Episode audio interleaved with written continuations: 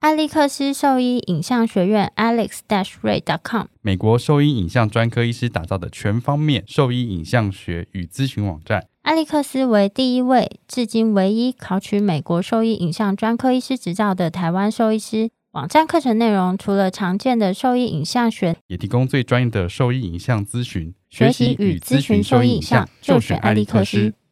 狗狗、猫猫防护跳蚤必施新选择，李兰灵藻师 Seresto 对付跳蚤必施长达八个月的保护。全新科技的项圈，专利且创新的活性缓释机制，让保护力长达八个月，不怕水也没有异味，狗狗、猫猫都可以使用。方便、安全、有效、亲密。我也用李兰林早师。你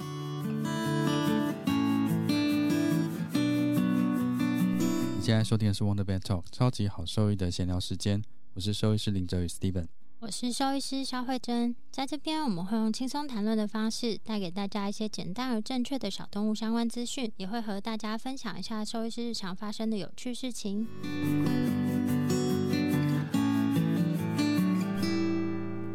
那我们今天呢，很高兴能够邀请到前任的台北市动物保护处动物救援队的队长吴静安兽医师，然后来我们的节目跟我们分享一些不一样的兽医师工作。欢迎吴静安医师。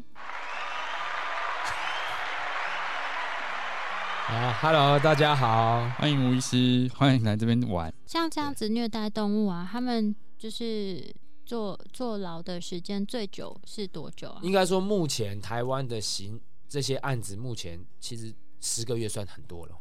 十个月算很多，对，那因为他有两累年犯以的下可有能期吗徒刑嘛，两年以下有期徒，十个月算很多。累犯的话就是陈浩洋啊，台大侨生，就大橘那子个大啊，办橘办子案案的，。他好像也是十一年多，一年多，是因为累我有点犯忘了啦，他是累犯，所以后来累加起来一年多，对，一年多。但是必须说，对于虐待动物这件事情来讲，这量刑其实它是一个一门学问啊啦，嗯，就是嗯简单化量刑。你想想看，有的时候强盗、抢劫、性侵犯都不一定能判到一年嘞、嗯，对、吧？啊都不一定能判到一年嘞、那你虐待动物一年吗？对，所以有时候不一定。对，所以要看看检察官当下的和法官当下的想法，嗯。对，这很难说。通常三个月吧，三个嗯月，三个月三个月但我觉得有送进去就是有一定的贺主力在。我觉得不要去认为说刑责重不重，嗯其实很长的时候也讲说啊判太轻判太轻，其实不是这个问题，重点是只要成立嗯有成立，它其实就是一个结果，而且其实我觉得送牢房这件事情其实不一定是好事、啊，因为惩他戒不一定是好事，他在过程中如果没有受到相对的心理辅导，出来再犯的可他能其性，实可能更恨、更憎恨，觉得是因为动物害他的，这也是有一个可能，或是说讲难听也是他进去深造。他原本只会虐待动物，进去深造出来以后变成社会边缘人士，而且因为他进去有前科，他找不到正当工作，他可能就开始作奸犯科，这是都有很有可能的。所以很多人说蹲牢只是深造嘛，意思就是这样。所以送进牢房不一定是对一个人最好的惩戒，你可能送进他牢房以后产生更多的社会问题。嗯对，所以其实台湾动保法坦白讲，最缺的就是辅导这一块，针对动保法的部分辅导还是应该罚钱罚重一点算了。那那如果完有全发些生人也没有就用啊他根拖本没钱啊，没脱钱产啊，对对啊啊，，脱产你也拿他没辙啊。其实我跟你讲，动保法的处罚啊、非常非常长的情况下是完全没有用的，因为他这个人没财产。我必须说，真的会违反动保法的人，除非虐待伤害动物，那是个人情绪问题，他可能跟经济条件没有关系。嗯但很多的时候，像一些饲养照护不善啊，或是没有给医疗啦，本身经济条件就不好对，他自己都养不活，他怎么养得好他的动物？那这些人被真的罚款下去以后，他都缴不出来的。所以你刚刚所以有讲其得出来实你就只是给他一个看起来很像巨额的罚单，但是他就没交不差出没来差，他交不出对来他来讲他不痛不痒对啊。啊，对啊。我跟各位讲一个例子哦，这个很好玩。哦我不知道你们有没有看过，有个老先生很常拿那个网袋，红色的网袋，然后里面装一堆斑鸠，然后沿街兜售。我以为是讲圣诞老人，我没有没你没有有看过吗在台没北有这个吗人？其实蛮没有欸蛮有名的哦，在台北他市对吗尤其在那个马街医院或台斑北鸠医院，我看他很他是拿那种红色的网布袋， 嗯，然后里面塞满鸟、哦，斑活的鸠鸟活的斑鸠啦、八哥啦、绿袖眼啦、什么掠鸟啦、什么奇奇怪怪鸟，要塞一袋，然后像包肉粽一样，然后扛在肩膀上，然后可能就沿街兜售卖放生鸟，哦，尤其在龙山寺啦。嗯，哦，或是马拜拜街医出院来这种的急人诊门口、急诊室门口，他就说有人是什么重伤，就说啊积功德这样卖，他是一个王八蛋。但是我跟你讲，动保法最怕的一种人就是什么，你知道吗？我讲难听一点，就是烂命一条，什么都没得输的人。博君，我看这真的， 你有在看洋葱吗？但这真的是最怕这种。为什么？像这个，像这个先生，他其实就是他为什么要做这件事情，是因为他没有办法求任何的工作，然后他哦他就只好他就找一只好个这个他工能作生存对，的，而且他欠了，听说他欠赌债了很多债，嗯嗯对，所以他就是必须靠这个来偿还。然后这个人每次被查到的时候，他都很嚣张，罚多一点啊，罚啊！我说，哎、哎，你上次只开一万块，这业绩不够，那个吴先生罚重一点啊，就很嚣张。对，很嚣张。那他据我所知，他在北北基都有在做这件事，他北北基三个地方加起来的罚单几乎将近八十几万，八十几万。从来没找过。从来没缴过，一毛钱都没缴过。对，然后但是之前我们在办这个案子的时候，它很神奇哦，这些鸟收来我们动保处的时候都没有死，通常都不会死，但是三天内会死一半。其实这就有病理观念的，就是这就是捕捉后疾病啊，嗯嗯，因为它这样子背着，这样子然后这个把它鸟们全的部紧塞迫在一对起塞在一起，这个紧迫啊太强了 Stress， ，stress 太强了，所以这如果有做切片的话，一定看得出一些所以然，或者做解剖的话，嗯但是那个时候，因为以前可能各县市政府对于说把动物的死因鉴定融合到动物保护案件这块敏感性没那么高，而且必须说，在兽医里面有病理专业的兽医师没那么本身就已经非常少了。嗯，对，真的有时候病理专业只能说是有念过病理研究所的，嗯那病理研究所每年毕业几个人，其实非常少啊。那个时候我刚到台北遇到这个案子，我第一个直觉，他说罚这个人怎么罚都没有，但我第一个直觉就是说，这个就是 trace 啊。如果我证明这个死亡跟他这个运送嗯直方接式有相关关，。嗯我可以说这个是有故意的成分啊。嗯，但是第一次不可能讲故意，因为第一次他可以说他根本不知道这嗯样会死。但是当然也有很多的时候，他可能刚送就被我们发现，嗯，然后所以鸟根本还不够紧迫，所以都养的好好的，之后都放 掉。所以后来真的真的所以动保处里面全部都是他的鸟，是吧对对很多真的很多。 然后是有，然后后来就有几次，哎，有遇到一次，哎，真的死很多的，那我就三天内的鸟我都解剖，嗯然后后来解剖又真的切片，还有肉眼病变看起来真的都是不错 Stress，后期病嗯 stress，、还有就是 high link degeneration 嘛，嗯就是玻璃样变性嘛，嗯肌肉都呈现玻璃样变性。哎，好，我就写一份病理报告说这个是横纹肌溶解症，嗯然后跟这个直接相关，然后所以你的行这个人的行为会造成这个死因结果，他是过失，然后我就罚他罚款，然后之后在第二次碰到他，我就把这个东西给他解剖报告给他说你的鸟这样子会死，嗯我现在是兽医师，我已经很确定跟你讲你的鸟会这样死，我现在已经跟你讲了，你再犯一次对我来说就是故意，我就会送你。他就说：“哦，你送我好，拜托啊，我不然我天天在外面抢东西吃，很苦恼哎、哦，你送我进去蹲哦，我还不用想要吃什么。他就这样，然后后来，哎，我也真的把他送进去，他被判十个月。这里对，面吃了十个月，所以我们动保处的鸟笼安静了十个月。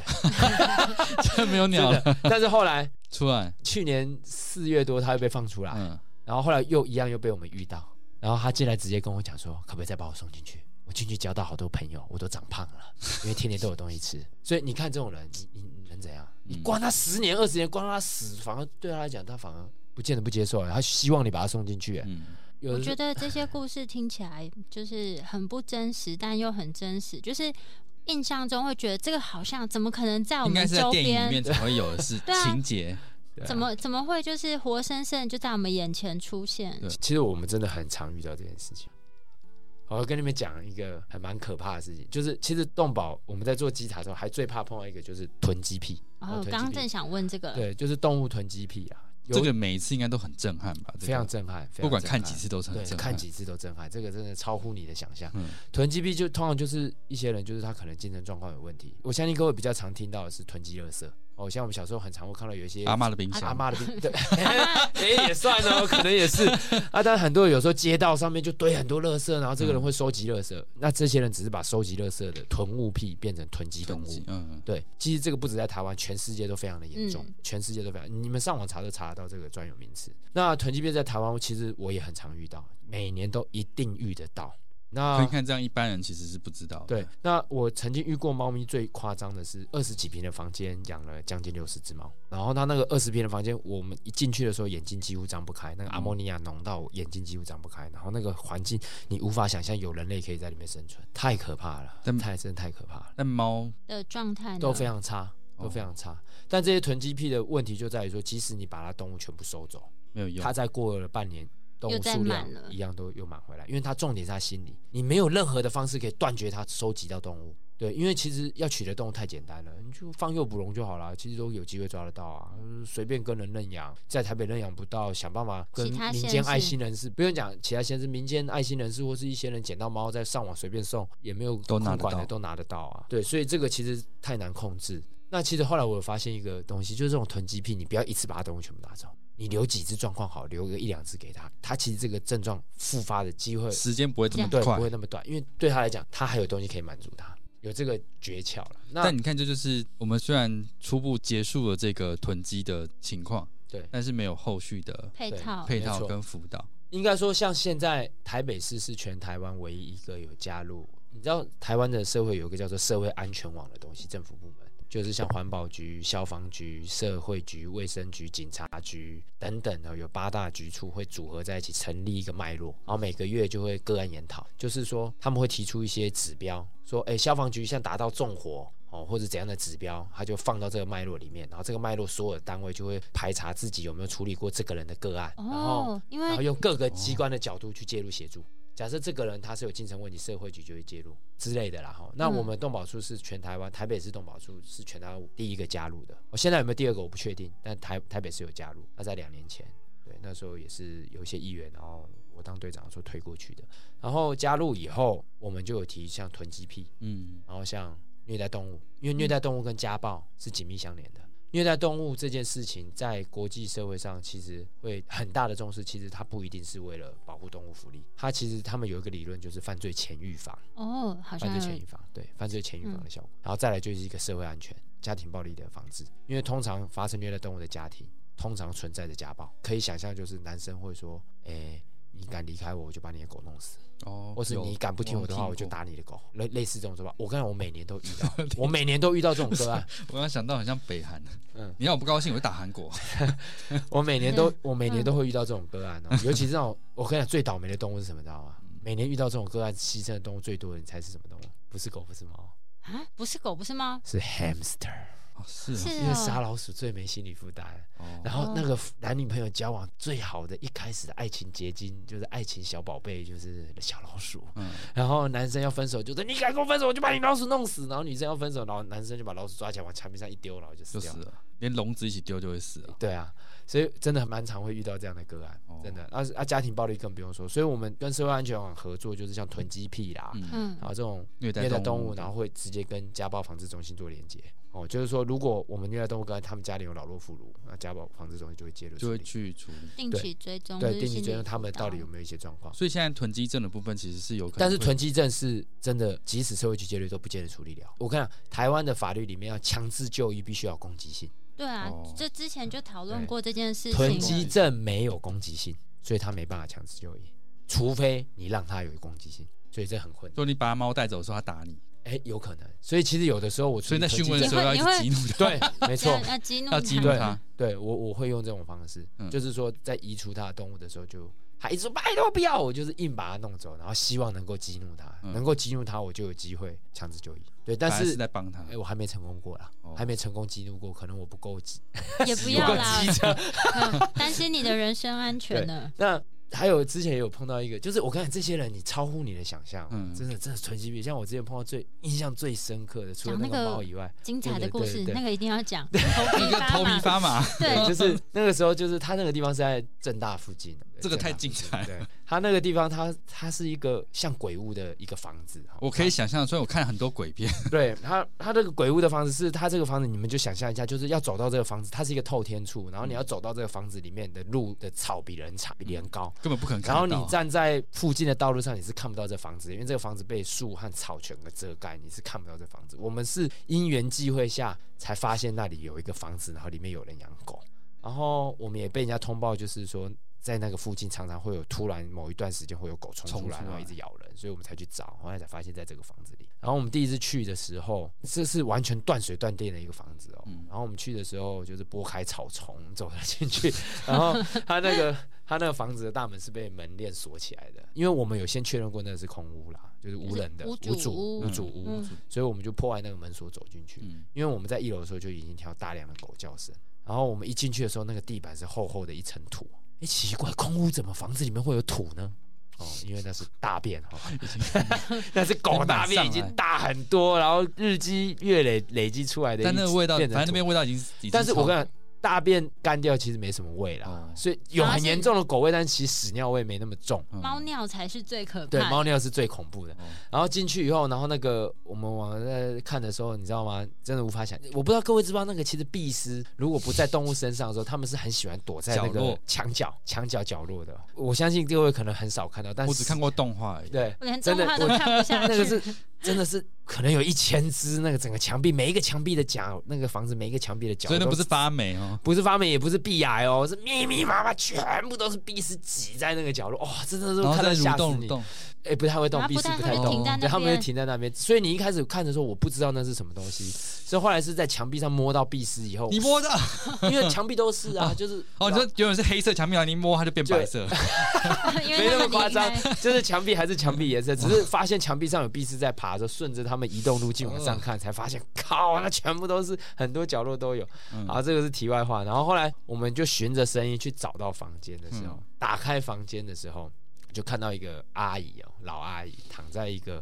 那个弹簧都裸露的一个弹簧床上面，然后跟着一只已经鼓胀的狗尸体一起睡觉。它搂着它吗？好像没有，就是躺在对躺在一起，对，应该没有没那么变态吧？搂着有它，说实在，那个已经三四年前的事情哦了，有一点虽然很震撼啦，但这是太震撼了。细节有点忘了，因为其实可能当下其实看到也是就是吓傻了 PTSD 把它忘了，对啊，我想说， 然后我看到，我想说，当下都呆掉，不知道对做，什然后么。而且它旁边的那个衣柜上有三个还四个狗的头颅的白骨，然后后有来点想像我们邪询教问一样他的时候，是因为为什么会狗尸体在床上，为什么会有白骨呢？是因为他养的狗狗死掉以后，他一直梦到狗狗说想他，所以他会去土里面把狗狗尸体挖出来，然后摆到床上跟他陪他一起睡觉。然后他的那些头骨都是他死掉的狗狗在土里面化掉以后，他再把它挖出来，然后拿头骨摆在家里，然后认为这样子是还有继续作伴。真正的囤积症就是，这是我碰过最进夸入这张个这的，个真的老很，这个真的很震撼。这已但经被但你看，对你像这个，那他后来狗全部，但他带也走啊没嗯他没有攻击性，封，就是也是一必须要找警察去排除这个问题。对，就排除他没有攻击性，他只是大强力吼的大叫。对大吼大叫、歇斯底里这样，嗯，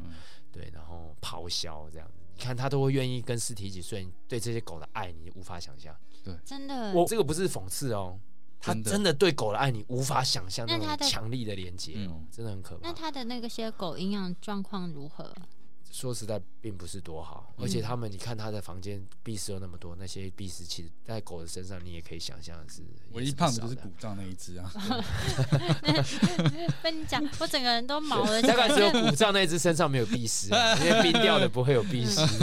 哦，我的妈呀！对，所以就是说，其实做动物保护，就是我必须说，它是一个很有意义的工作，但是。充满挑战。对，你会真的会碰到很多你没有办法想象你会遇到的事情，而且会一次一次突破你的下 限。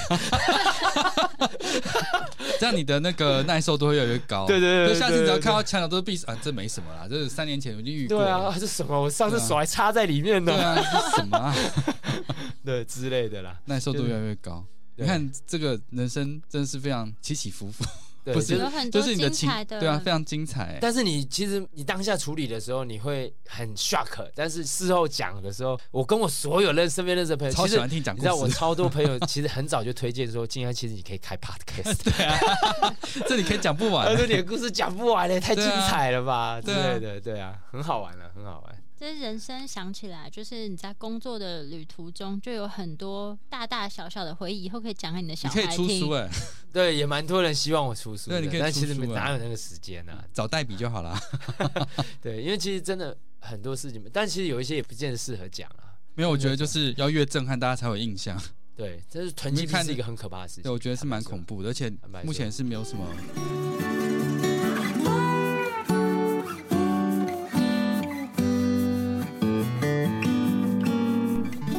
大家好，我是前任台北市动物保护处动物救援队队长吴静安。你现在收听的是 Wonder Vet Talk 超级好兽医的闲聊时间，最专业的小动物知识 Podcast 频道。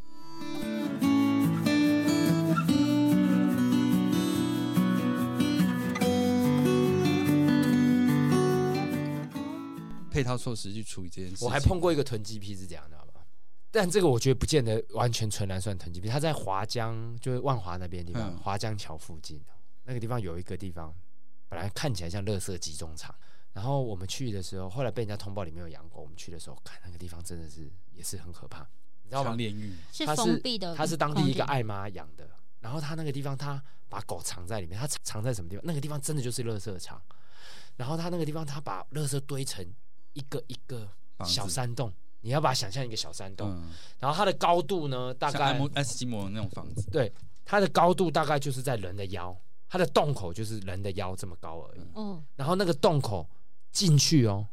的空间是暗不见天日的、哦，是可以爬进去的哦，进去的空间里面养了三只狗。十三只，十三只狗，然后嗯困在里面，然后每一只狗都绑着绳绳子子固定在里面，然后它就像一个狗洞一样，真的，你真的，我不知道你们能不能想象哎、你像你这样是你没有办法手伸直的，你是必须要对，是跪爬着爬进去，像我们在做那对，个，然后你不能走进去，你也没有除了爬进去没有其他没以有外其的他任何方式进去接触到那些狗，然后十三只被绑在那边，被管，然后它非常臭，然后全部都是蟑螂，然后你知道吗？我去救那些狗的时候啊，蟑螂我第一次完完全全适应蟑螂在体 内爬。体体体内内说进去里 面，不是不是不是，讲错了，你说进衣嘴服巴里面，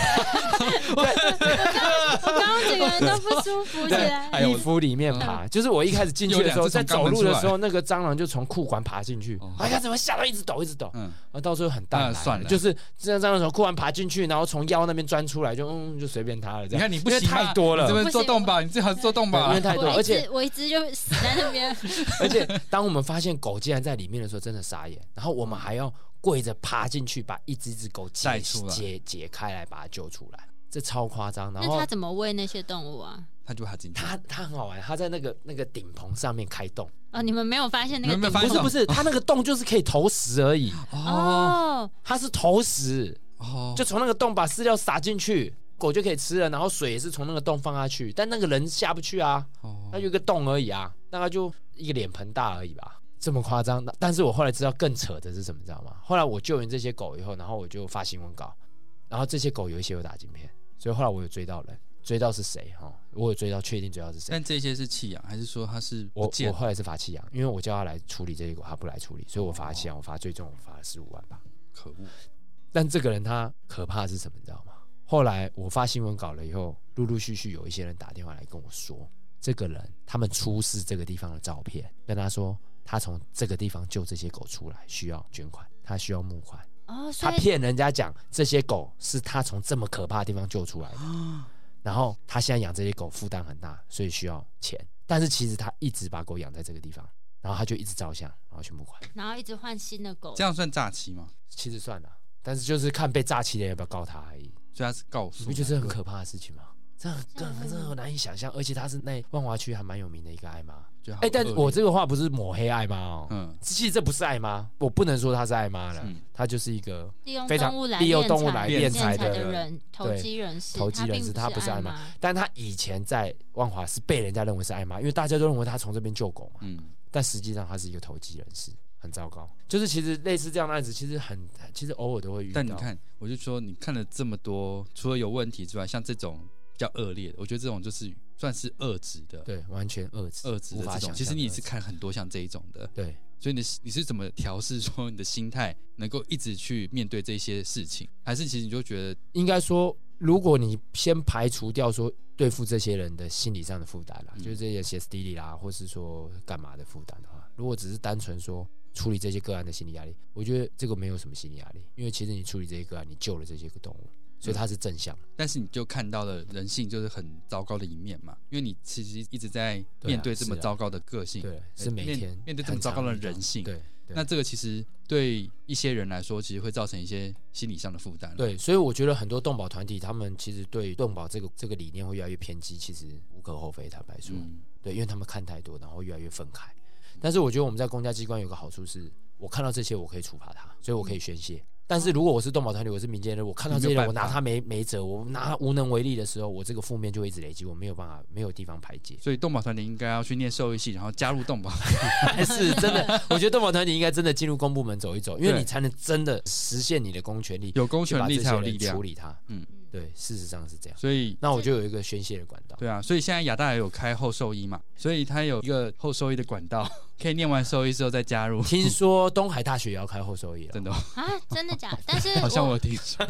听说 听说是这样，真真对啊，的哦因为这样听起来，其实我小动物兽医师不是唯一的出入嘛。嗯对。对啊，所以如公部果门超缺人的， 大家呃大 家，你看看，有公权力才有力量。公部门有可能招收非兽医系毕业的人担任相关的职位吗？目前好像只有台北市只有台是北有市机会，嗯对。但是你其他县市还是以动保兽医师以动物保护检查员、兽医师为主。哦应该说，其实我们台北市像这些动保检查员，像我们有法律系的、有社工系的，嗯说在这些人来，他们可能优势，社工系可能就比较跟人家沟通，嗯，法律系可能本身法律就很强，所以他接触动保法，他没有什么距离。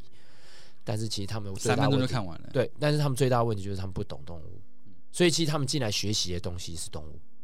动物相关知识。嗯那你说动物生生命相关科系或是什么畜牧系啊、动生命科学系等等这些人进来台北市的动物保护检查员，他们可能比较不需要接触动物这方面的知识，他们需要学的是法律跟兽医师嗯一样，。每个人需要的不一对，样所以说我觉得未来兽医师能力的发展，就是公职部门这种动保检查员能力的发展，是有机会慢慢跟兽医师切割的。但我觉得兽医师在里面一定还是有关键角色，嗯，一定还是有关键角色，不是完全不可能切割掉的。但是可能可以引进一些不是兽医其师他，嗯我觉得算是合作嘛，对不对，它是一个合作，它是一种它变一个嗯互助，很像一个 team，因为打对，没错。在没有办法单打独斗的去对啊完成对这个任务。像台北打市篮球这样子嘛。对，像台北市动保处，我们有很多法律系的嘛，嗯就是所以那些法律系的人，他们对一些法律的见解会比较敏锐，所以他们会可以跟我做法律上的讨论和沟通。啊，其实我现在不在，他们在内部也在法律上也很有影响力。那生命科学系有一些人以前是念野动的，念鸟类的，念爬虫的，念两栖的。诶，他进来以后，起码他对爬虫、两栖等等的动保案件，比较不是鸟有类动保它们敏就比较敏锐 sense 度，嗯，嗯，这些鸟怎么样，哦，这条鸟怎么养，他们其实比较有 sense。对，所以完全是互助。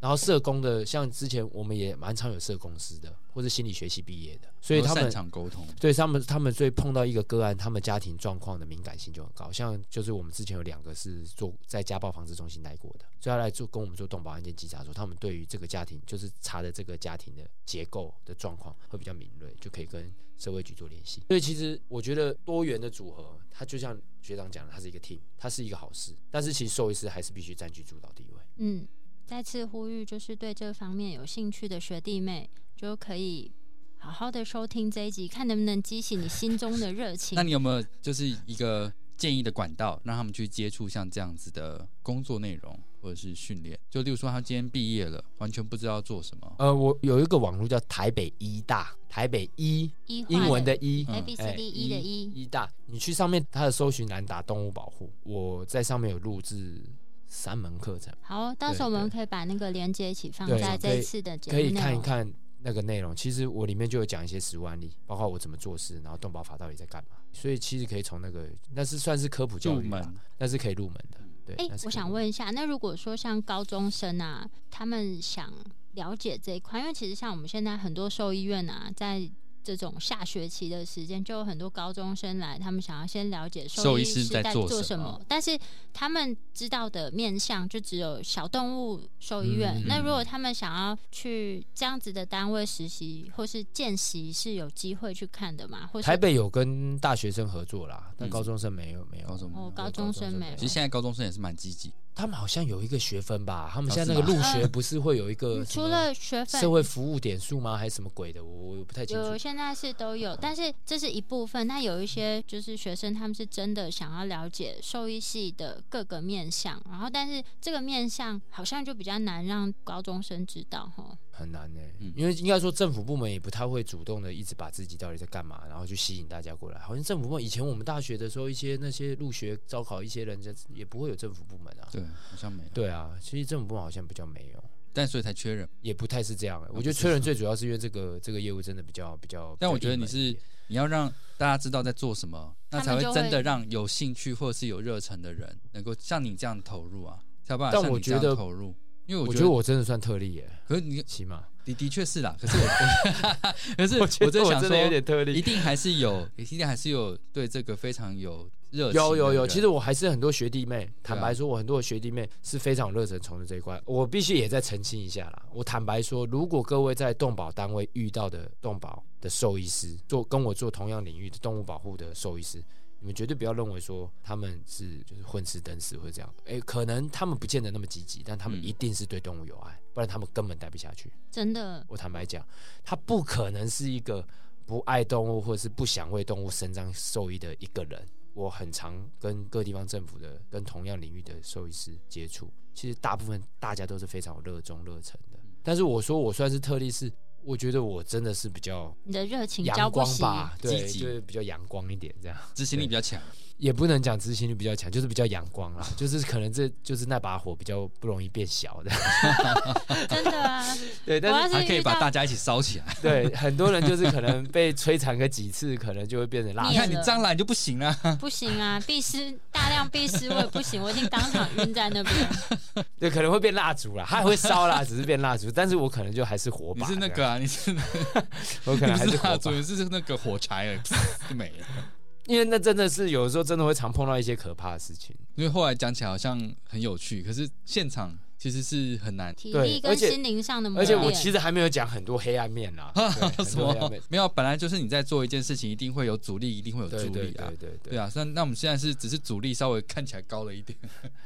也还好啦。其其其实我是觉得，我我就承受得了啊嗯，对啊。其实应该蛮多人都承受得了，只是每个人承受的方式不一样而已。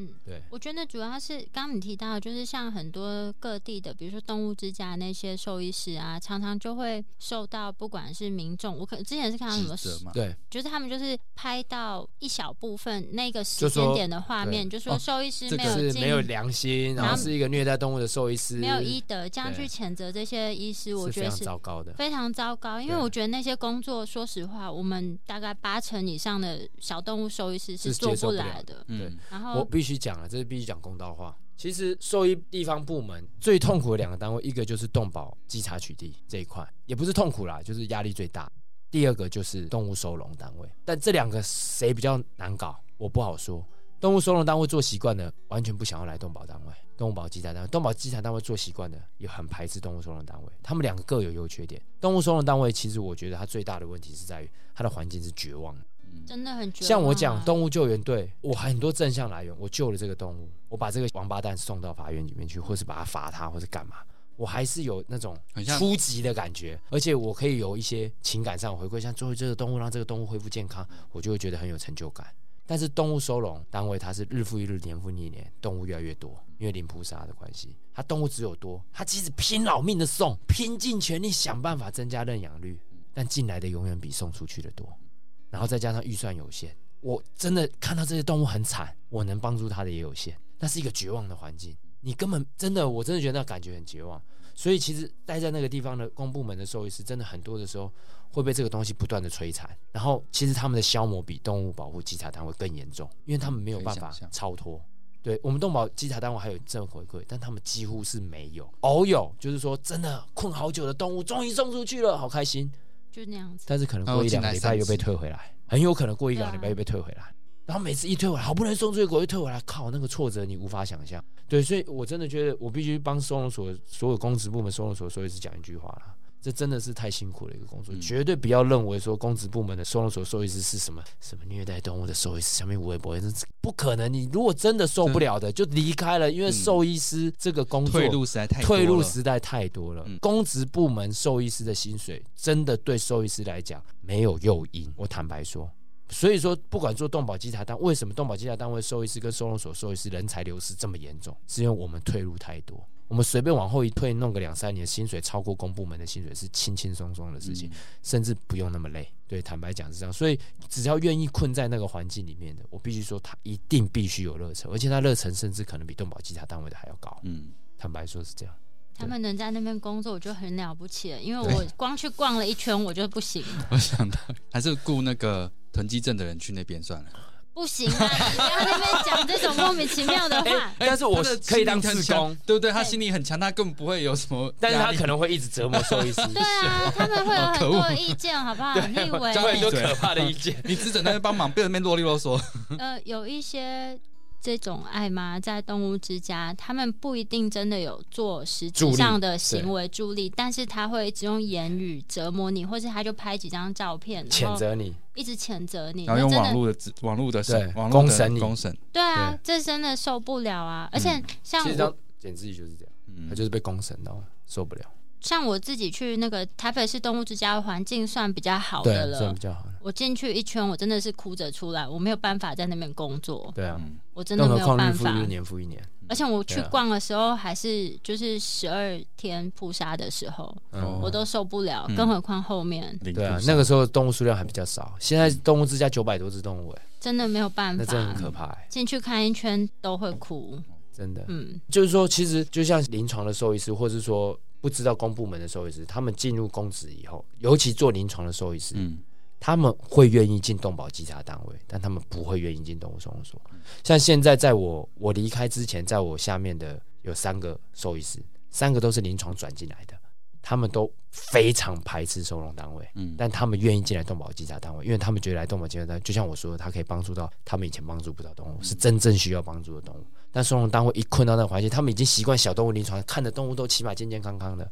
他们到动物收容单位，他们会崩溃，因为就临床医生来讲，他们看到动物受难，他们就想要救它，嗯想要让它好。但是他到那个单位，他完全无能为力。就无力，应该说，其实无力不是说他不能去做，而是你对一个动物可以，你对九百个动物，你没有办法真的没办法。就像你他你上班时间嘛，你下班的时候，你只要像我们现在一只动物住院，我们都真的回家都吃不好睡对不啊好，九百、只在那边，但是你不可能不回家休息，对啊不然你明天怎么办？嗯对，啊，这是这真的是一个折磨啦，而且唉，真的是很辛苦啦。坦白讲，那大家还是要给就是愿意待在这个单位的医师，就是多一点正向的鼓励啊。对我觉得就是有这些正向的鼓励之后，他们的心里的这些负能量能够稍微被平衡一些些，才不会真的就是做的真的很痛苦。而且我觉得做公部门的兽医师，他的兽医专业真的已经完全转了。收容所的兽医师，他除了可能医疗上需要有专业以外，其实很多的时候是在收容管理的专业、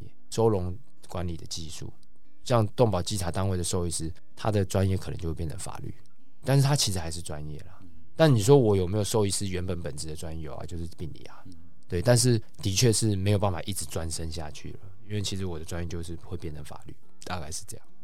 好，那今天非常谢谢，就是。吴医吴医师师来跟我们分享了这么多关于动保啊，还有公职兽医师方面的内容。没有，我觉得今天真的感触良多，还是有点很难做解。就不过是啦，我觉得目前的那个氛围都是正蛮好向的，，所 以就是一样，我们在这边呼吁一下，就是如果说你觉得对小动物临床，就对你来说觉得不够刺激，想要更多一点挑战，然后想要就是有那种舍我其谁的精神来救助这些动物的话，欢迎你们加入这些公职兽医或是动保兽医的行列。嗯然后如果说对这个职缺内容啊，或是对我们今天分享的内容有兴趣或是有疑问的话，都可以上我们的网站。我们的网址是 triple w wonder vet com t w 或是 Google FB 搜寻 Wonder Vet 超级好兽医都可以找到我们哦。那今天就非常谢谢吴医师来我们的节目，那谢今谢大家，谢谢，好哦，那今天节目就到这边啦，拜拜拜拜。